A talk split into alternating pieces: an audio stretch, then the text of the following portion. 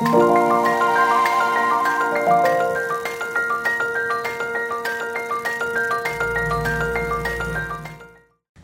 欢迎收听《痛痛飞走了》，用声音解决你的身心痛点。我是巧兰，我是云晨。那我们这次还是要继续来带大家关心如何解决过重肥胖的一些问题哦。其实，在疫情以来，很多人都因为疫情的关系得宅在家，那健身房可能也没有办法去。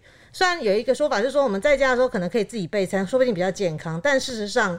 很多人，因为其实那阵子也是外带很多特价，所以很多人就是找外送啊，然后去外带啊，到最后还是吃了不少东西。最近就常听朋友在说，怎么办？疫情期间以来，我好像变胖了，变圆了。对，后回去上班的时候，发现裤子穿不下了，就是各种困扰。因为之前在家里面总开会视讯啊，你这下半身会乱穿或什么的，所以就觉得怎么办？这样真的不行。所以我们今天这个系列还是要继续来探讨这个，就如何去做一些。就是拯救自己的体重。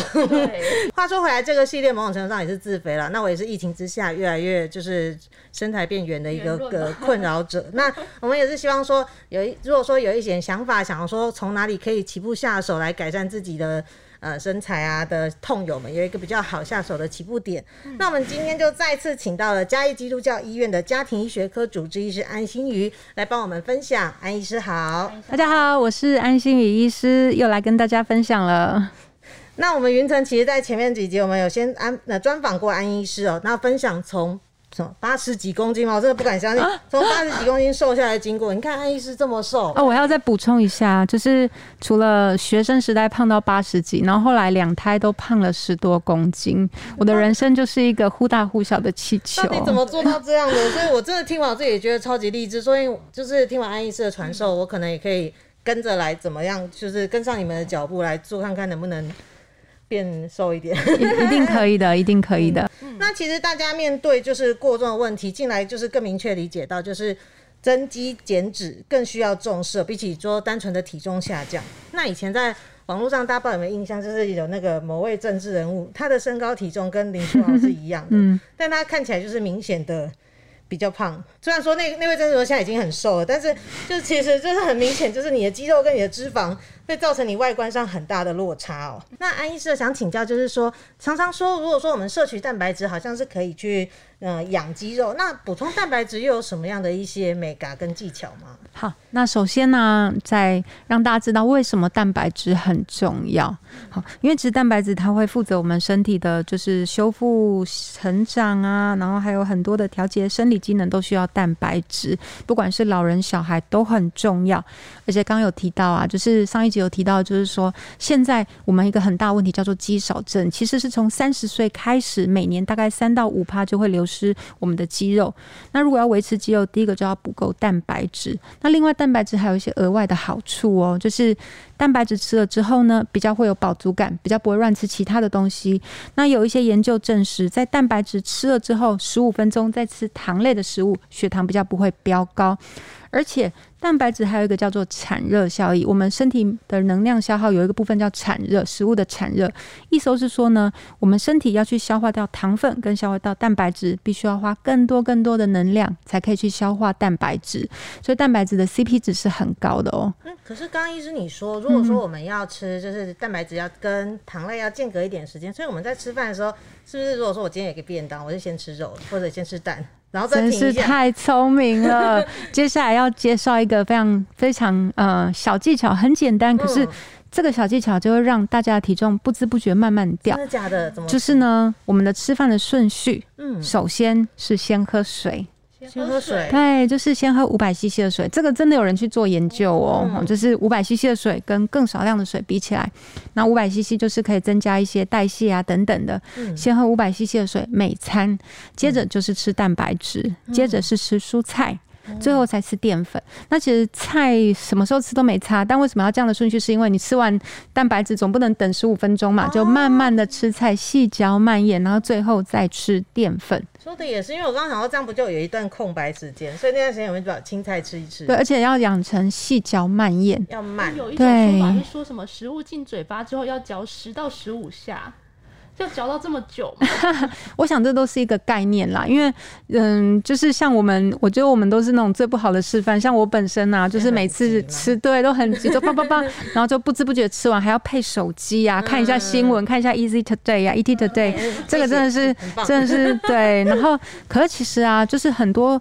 也都发现呢，因为现代饮食的关系，都是高油高糖、精致加工的东西，吃东西都没有注意在自己吃什么。哦，所以另外一个方法就是，当自己很想要吃一些东西的时候，其实可以静下心来，好好的吃食物，然后去想我在吃什么东西，去品尝食物的味道，这也很重要。所以其实刚你提到就是说，哦，要嚼几下，我觉得大概就是这个原理，就是细嚼慢咽是很重要的。可是以前很多人不是喜欢那种，就是饭啊、肉啊一起吃啊，或者甚至像是像是。韩式料理不是这种拌饭嘛，都是全部都一起吃，那种是不是就其实某种程度上就是比较 NG，比较。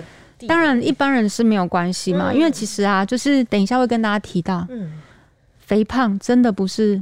谁的错哈？是上一集有提到，很多人都觉得说肥胖你一定是你要少吃多动。刚刚有上集提到的是少吃多动是错误的观念，而且很多肥胖的人他其实是整个身体的荷尔蒙是混乱的。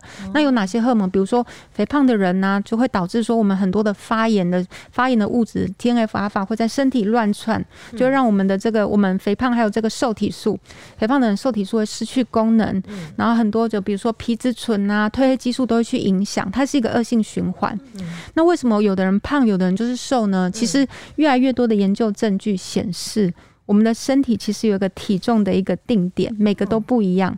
那可以分啊，有一些人他就是怎么吃，他就是天生就不太会胖，是抗胖的体质。有一些人其实大部分我们都是这样，就是对比较容易肥胖的体质。有一些是肥胖敏感，就是真的会胖到那种一百公斤、两百公斤。对，所以其实。肥胖啊，是有很多的学问在里面的。它并不是因为呃一个人不愿意运动或是吃，就是吃呃不想要吃太多这样子，是很复杂的。等一下可以再更多的一个介绍。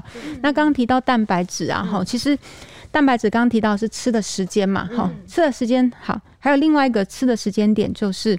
运动后半小时内，通常在运动后半小时内是一个身体最需要我们的蛋白质去合成肌肉，所以那个时候吃 CP 值很高。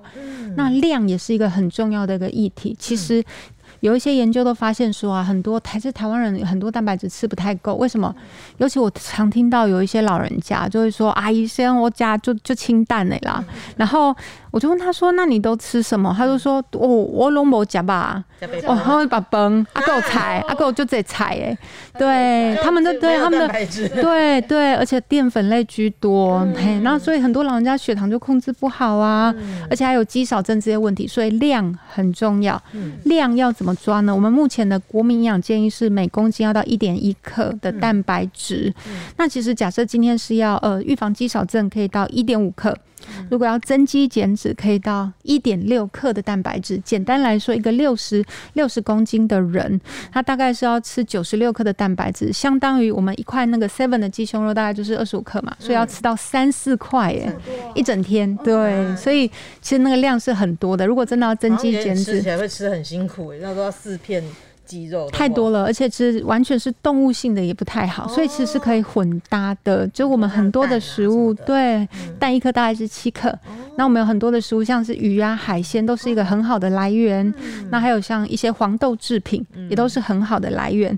好，所以刚提到量的部分，接下来讲讲到品质，什么到优质的蛋白质哈，就是我们的蛋白质有分完全蛋白、不完全蛋白，动物性的奶蛋豆这些会比较好一点。那黄豆是唯一就是植物性的里面是比较偏向于完全蛋白，大家可能忘记了，那是好久以前的那个营养学了哈，大家可能都听过。因为不完全蛋白很有趣的一点是，像是一些呃豌豆啊这些，哎或是毛豆这些不完全蛋白，它到身体之后没有办法吸收的很好，完全蛋白会吸收的比较好。所以像有一些就很多，再回到刚蛋白质的一个问题啊，就很多人都会说。哎呦，一些很黑，这样子会不会对肾脏负担很大啊？其实一般来说，正常人正常肾功能的都不会。嘿，那如果说甚至是肾功能开始不好的，它蛋白质不要摄取那么多，但还是需要。而且这个时候，如果肾功能不好的，就更要选优质的蛋白质，因为如果说是那些不完全蛋白啊，到了身体里面之后啊，它没有办法去吸那么好的吸收，就会变成就是排泄变淡，就对肾脏是一个负。负担。好，所以刚刚有提到了几个点，然后再帮大家稍微整理一下。第一个，蛋白质的量要够，好，那最好是可以分开吃啦，好，一次吃很多比较不会吸收变热量。好，那第二个的话就是品质，要选优质的蛋白质。哈，刚刚有提到了，就是动物性的蛋白，还有黄豆类制品。那其实有很多研究也显示了，哈，你的每一周里面部分就是用植物性的蛋白来做取代，对肠胃道也是很好。好，那接下来就是吃的时间点，哈，时间点，时间点就是刚刚有提到，就是运动后半小时是个很好的时间点。有血糖，想要让血糖更稳定的人，那可以怎么做嘞？吃东西的时候，水先喝五百 CC，蛋白质、青菜，然后淀粉放最后。嗯嗯。刚刚安医师你有提到说，就是要吃蛋白质，吃对是对那个身体的肌肉生成是蛮重要的。吃够吃对非常的重要。那我想问一下，就是如果是我们呃运动完之后又要补充呃一些食物，像是我们要吃晚餐的话，我们除了蛋白质之外，还会建议再吃什么东西，就不会增重，但是又可以维持我们足够的热量？呃，其实啊，就是蛋白质跟脂肪跟青菜，嗯，对，尤其是脂肪，就是。在在好几年以前就有很多的争议，大家都说你不要吃太多饱和脂肪啊，对不对？然后你要多吃，呃，你要呃，比如说要多吃其他的全谷类啊等等的哈。所以，可是后来发现呢，脂肪其实并不是最大让我们可以体重爆表的凶手，而是糖。对对，然后所以适当的脂肪哈，它其实也会增加饱足感哦。然后像那脂肪就是比如说油脂类的部分呐，其实后来发现呢，就是很多的那个植物油啊，就是要慎选，因为我们有 omega 三跟 omega 六，那有一些油它 omega 六太高，对身体也不太好，要选 omega 三高的。像比如说是橄榄油就是一个好选择，好，所以像地中海饮食就很强调橄榄油要够。所以再回到刚刚你的问题，就是我们运动后总热量当然是不要太多，蛋白质要够，然后青菜的话是要适量的，然后好的油脂也可以，然后淀粉类还是尽量少。想要好奇问一下医师哦，就是其实最近有一种就是断食法，一六八断食法的那种吃饭方式非常的红，其实大家都也都口耳相传，而且我身边有朋友他是真的是照这样子饮食，就是可能真的是有瘦一些。那其实有有点好奇，像医师是怎么看这样的一个断食的饮食法？那另外一个就是说，因为我们在断食的时候，可能就是因为只有八小时可以吃嘛，可能就是要不然就是早从早餐吃，然后之后晚餐不吃，或者是从中午开始吃到晚上。那如果说刚好到因为刚刚说运动完要就是可能要补充蛋白质，然后如果说刚好到断食的时间的时候。再补充蛋白质的话，会不会跟这断食有一些影响？这个有分几个，就是一六八真的很红，而且它其实是有之前就是在一些比较大的期刊有登出来，就是真的是医学实证有一些好处的，会因为它有酮体的产生呐，会增加燃烧脂肪等等的。我相信这是一个有效的方法。那只是说啊，一六八它最终还是要回到你吃的总量，因为其实我有病，我有病人是很成功的哦，那有病人是失败的，为什么呢？因为他就剩下那八小时认真吃。对，所以其实这是不违背，就是蛋白。补充好的饮食还是非常重要的，因为当你没有一个好的饮食，你过量了，热量过高，能量不不灭嘛，就是你吃多了，肯定就是会累积在自己的身上，就没有效了。对，所以其实就算是一六八，也要配合好的饮食习惯，它就会成功。所以不是说八小时之内可以可以无限吃，那就当然是没办法。对对，然后另外的话就是，当然运动跟一六八，呃，通常的话就是可能要自己调一下啦。对，因为其实 CP 值高。的做法就是运动后补充嘛，对，可以是可以稍微调整一下运动跟一六八的时间，这样可能会比较好一点。可以重叠在你运动的时候吃，然后在你对对对对对，就是空可以 CP 值会最高这样。对，没错，所以它是可以互相搭配的。哦，了解，就是互相去做一些调整这样子。对，嗯哼，我想要小小补充一下，因为我就是用运动加上一六八，然后有瘦了一些这样子。明明就很多，多久瘦多少？我最近感觉得你超瘦。超瘦！我刚刚看到他也吓一跳。我大概从五月到现在瘦了十公斤吧。对，然后我是就是我真的是会把那个一六八的呃可以进食的时间放在我运动的时间里面，所以我可以吃饭的时间是从下午一点到晚上九点，嗯，那我大概就下班后大概八点多的时候去运动，那我运动大概四十分钟左右，嗯。那我运动完之后就可以吃几颗茶叶蛋去补充蛋白质，这样子，然后就不会打乱我的一六八行程，所以这样就是一个超级成功的案例，我相信很多人都做不到，因为才几个月就十公斤，真的很厉害。对啊，我真的是觉得。就最近就看到他，想到奇怪，怎么突然间看到他的背影，就觉得哎，好瘦，怎么回事？嗯，对，那还想要再问一下安医师哦，就是很多人都说，就是在节呃在减重的时候，其实少吃碳水会比较好，然后有一些低碳饮食。那你怎么样看这种就是减重的方式？嗯，好，就是因为其实刚刚有提到，就是提高蛋白质很重要，很多人都吃不够。那所以其实碳水其实。我们真的需要这么多吗？其实这个是一个很好的一个问题点，就是其实现在的，因为其实现在很多的饮食都是碳水太高了。那另外的话，也是已经有蛮多研究就显示说，高蛋白低碳水的这样的饮食方式比较不会复胖。因为胖是一个非常困难的一个议题，刚刚提到的，对，因为我们都有一个设定点嘛，比如说一个很胖的人，他他的受体素会失去功能，会有受体素的阻抗，嗯，然后身体很多的发炎物质，然后那些发炎物质 TNF 阿法，它到我们的中枢会把我们的那个体重点再把它提高，然后另外的话就是胰岛素也会变得没有用，会越来越高，然后所以其实啊，肥胖是一个非常困难的一个议题，那我们长期来说就是希望永就是达到一个好。的饮食方式，不然的话，很多人呢，吼，就是好的饮食很重要，吼，就是因为很之前就有一些研究就发现啊，吼，有有一个人，他就是有一个科学家，他在监狱里面，他就让这些就是囚犯呐，就是无限制的一直吃，一直吃，吃几千大卡，然后一直增加，就发现说，哎，他只要增加到一个点之后，体重居然就不会再上升了，嗯。好，因为其实我们人就有一个恒定的，然后去研究就发现说，哇，这些人呢，他就是吃这么多之后，他的热量啊，他的那个基础代谢也狂增，嗯，对，然后再相反的。他去做了一些研究，就让这些人都一直低热量饮食，低热量饮食就是限制热量、限制卡路里，就发现在这个过程里面，好，他的那个热量就是他的那个基础代谢也下降的非常的低，所以导致说有所谓的溜溜球效应，哦，就是基础代谢下降了之后，哦，减重就会停住了，一旦正常吃又会恢复了，所以其实不管任何的减重方法，吼，应该都是要可以去对抗我们饮食的那个，就是我们身体的那个设定点，然后是可以长久是最重要的。嗯哼，对，所以其实刚刚提到，就是还有哪些会去影响我们的设定点？其实我不知道云层有没有做到然后就是有一个很重要的事情哦，就是睡好，睡好，怎么睡？怎么样？怎么样算是睡好？对，是要睡满几个小时，或者是其实其实每个人都不太一样啦。对啊，那通常就是。至少都要睡七个小时，可能是比较好的一个方式。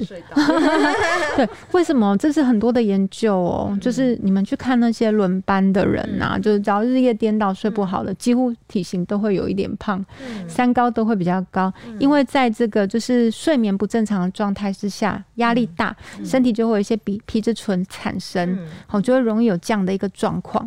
好，它就会让我们的这个胰岛素阻抗啊，受体素失去功能。那另外啊，褪黑激素。素也很重要，光线哦，就是我们适当的光线照才会有这个褪黑激素的产生。可是如果常常比如说晚上啊，那种灯光都太亮啊，不够暗啊，然后白天没有晒太阳等等这样的混乱的状态之下，也会让我们这个容易会有胖的问题。哦，所以其实睡眠是非常的重要的。嗯哼，所以起码要睡满七个小时。对对。刚刚像是说就是呃光照啊，那到底像有那种睡觉的时候到底要不要？有灯光啊，就不要不要太亮，会比较好一点。对，睡觉的品质，对对，睡觉品质也会比较好一点。嗯嗯。但是白天的时候，可能就是要去接触到一些，对，要适当的晒太阳，非常的重要。所以其实你看，像这些好像都跟体重没有关系，可是其实是反而是更重要的，因为在因为其实就刚有提到啊，就是。通常减重的病人，如果你问他有没有减重，他通常跟你讲有，我减了好多次。嗯，好，就是甚至像之前我有遇过一些病人是做那个，就是已经做了胃切除了，对他也是可以再让自己胖回来。胖因为胃不是都小到我那时候有去一个记者会，有听那个病友他就这样讲，他说他现在好像只要吃四颗水饺就饱。我说啊，四颗就。就觉得说怎么食量变超级小哎，他们还是可以再胖回来，还是有再胖回来的，对，可以，然后或是喝的，喝甜的，吃那种就是流脂高高热量的都有可能，所以其实体重是一个非常非常困难的，但其实可以成功。不过反而不是用节食或是其他的方式，而是去调整生活作息。刚刚就说一个是进食的顺序嘛，还有用餐的时间，睡睡饱睡满非常的重要。压力大真的很容易胖。嗯啊，要睡到七小时，我都觉得好像有点难呢。因为我最近都超超晚睡觉，就习惯熬夜，然后可能又也没有说睡很晚，因为其实我们一早就要开始各种就是追追疫情的消息。对，所以所以其实就是有一个方法可以试试看，然后就是。要让自己可以短时间的放松，哦，就是有呃有没有听过六三六？其实很多，比如说正念想法都是一样的，就是当自己很忙的时候，哎，可能你们会觉得这个跟减重没有关系，可是反而是有关系。压力大，或是突然，因为很多人压力爆表，就会想要吃东西，嗯，哦，因为刚刚提到，就是吃完甜的东西会有一种开心的感觉，所以当自己很忙，很想吃东西，或者心情很烦躁的时候，其实就找一个地方坐下来，然后深呼吸，不是只有深呼吸，是好，就是吸吸气。数六下，然后 hold 三秒，吐气，然后这个过程里面就是很专注的在自己的呼吸。嗯嗯嗯，这是一个对对叫静心，这是一个很简单很简单的方法。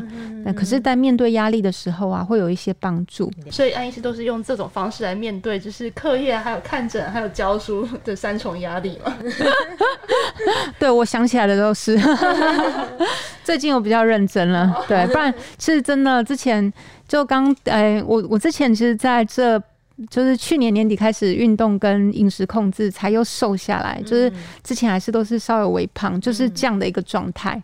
就我只要压力一大，就会开始吃，报告交不完就开始吃。真的，对对。疫情记者会结束，然后到下班可能七八点了，就开始就说不行，我一定要吃东西。开始乱吃。有，我常看到在吃东西。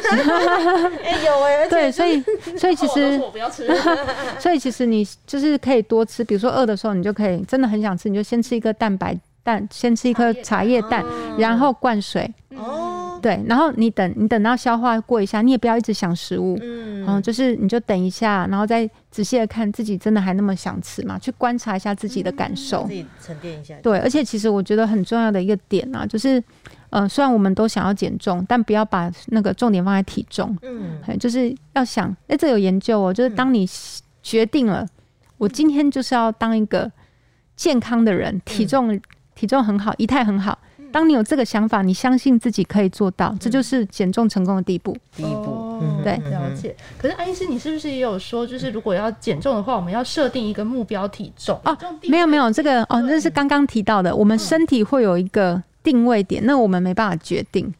对，所以那个定位点哈，就是这个其实是很合理的。想想看，以前啊，哈，比如说，好，我举例来说好了，现在就发现啊，很多那种就是。太平洋的民族，他们都非常的严重的肥胖，因为我们其实都是这几十年来啊，就是食物西化，大很多的那种高热量的食物嘛，好。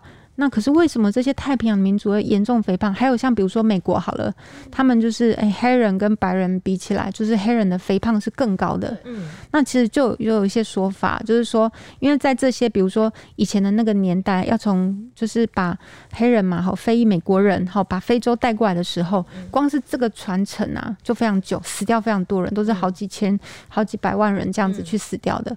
你剩下的是什么？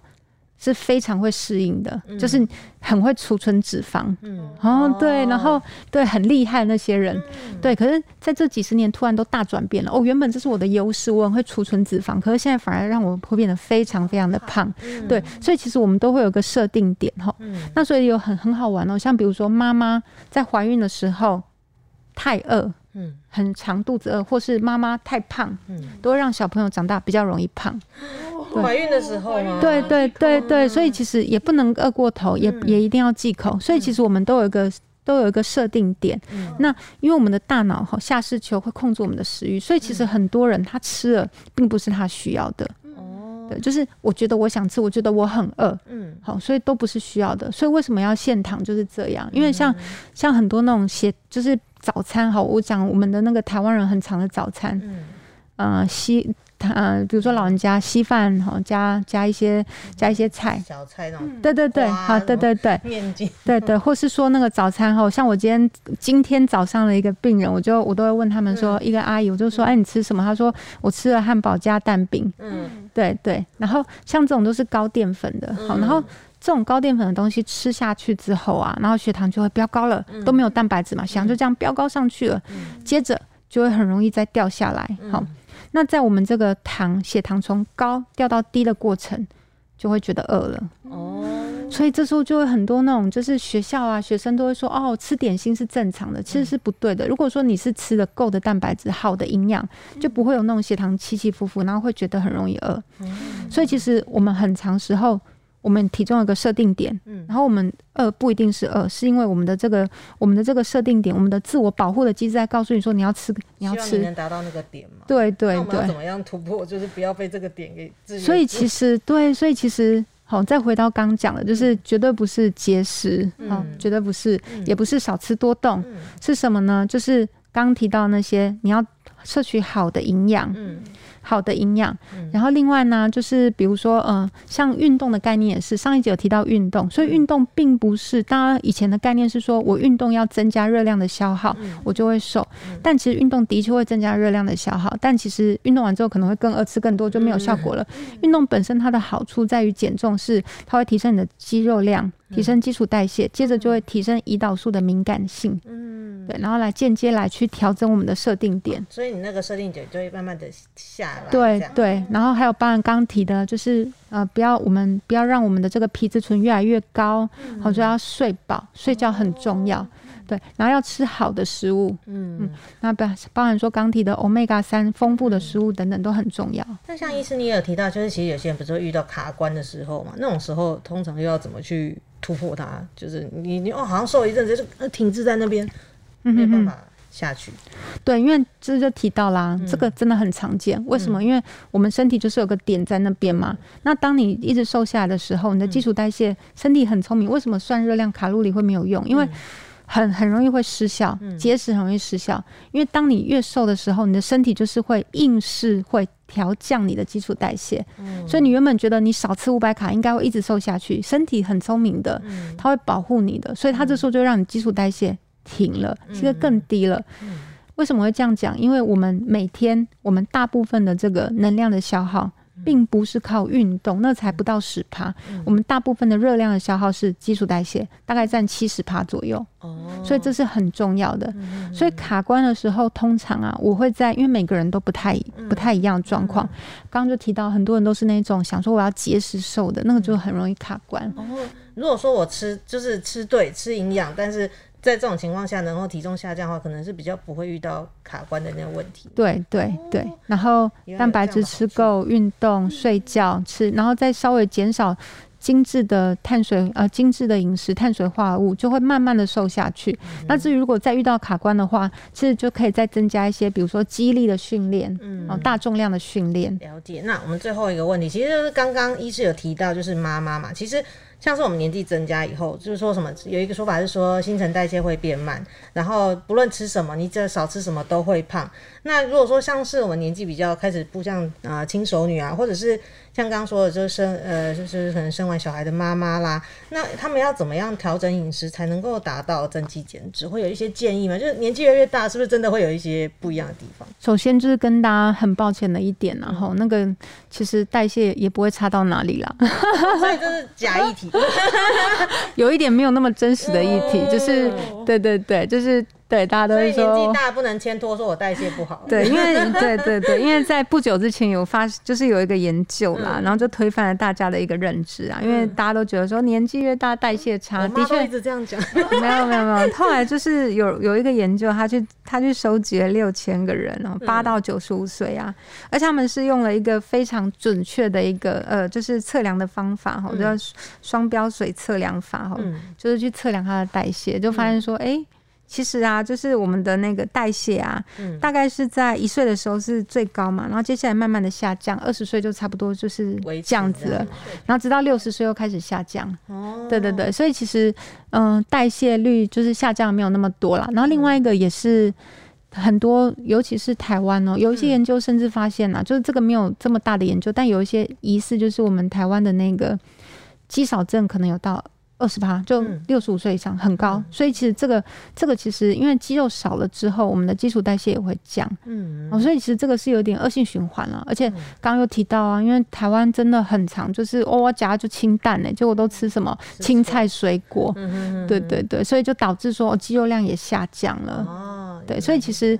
简单来说，就是代谢其实不会掉那么多。如果掉，可能就是因为长期都是，呃，肌就是训练不足，然后蛋白质又补不够。所以只要按照我们刚刚先前所讲的那样子去，就是可能针对蛋白质的补充，其实可能就不会说会再面临就是我们这样吃什么都胖啊，我明明就吃很清淡啊那种问题。对，而且很重要就是啊，就是因为刚呃上一集有提到糖瘾症嘛，嗯，很多。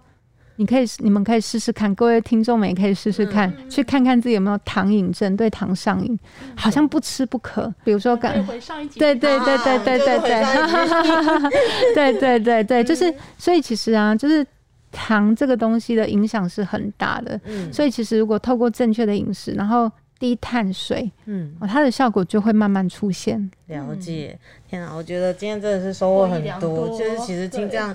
我不知道，因为觉得你这样就是太有说服力，而且就觉得其实听你讲起来，好像这样吃也不是那么的困难，是可以慢慢一一点一点来改变试试看的做法，就觉得好像。